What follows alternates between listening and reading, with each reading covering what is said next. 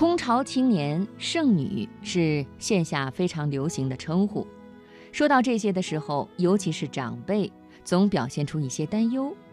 实际上，作为年轻人，他们自身并没有觉得有什么不好，或许这就是一种生活方式。今天的读热点，我们就先来说说这个话题。看到网上一条消息，中国有这么一类人正在城市蔓延。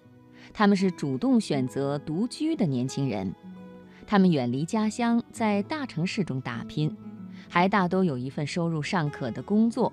他们大多二十岁到三十九岁。这群人如今被媒体称之为“空巢青年”，而中国的空巢青年已经超过两千万。正当我惊呆了。为什么要把正当年的单身男女青年冠上这么一个看着令人后背发凉的名字？闺蜜的微信群就响了。在伦敦独自居住的 M 小姐在群里呼唤 SOS。她在群里甩了一个我正在看的关于空巢青年报道的链接，然后加了十个感叹号，尖声怪气地发了一条语音。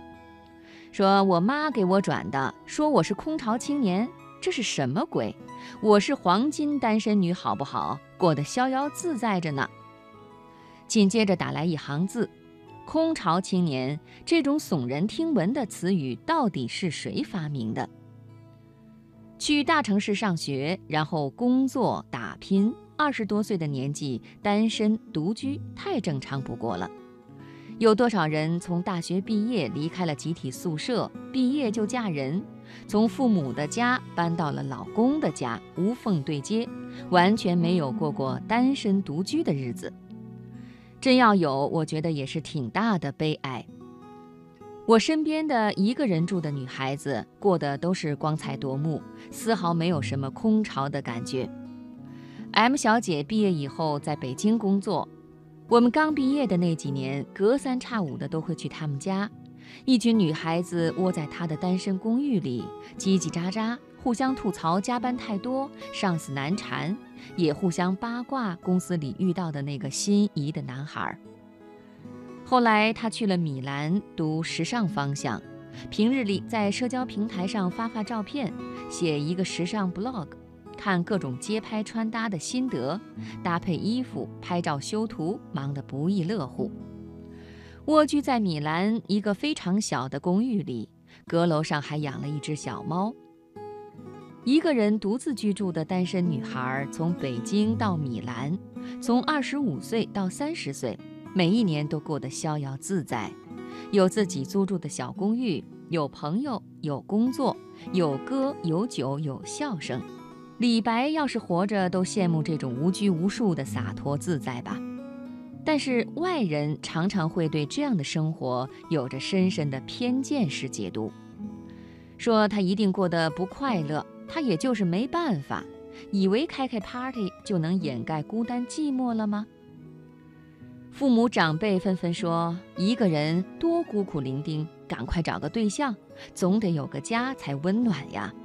这不，他妈妈常会给他转发这种剩女多惨呀，大龄未婚要怎么办呀？直到那天又给他贴上标签“空巢青年”。其实我们很多时候去判断别人的生活，常常是带上了自身的烙印去揣度别人。我印象特别深，电视剧《欢乐颂》里有一个情节，从樊胜美老家回上海的车子上。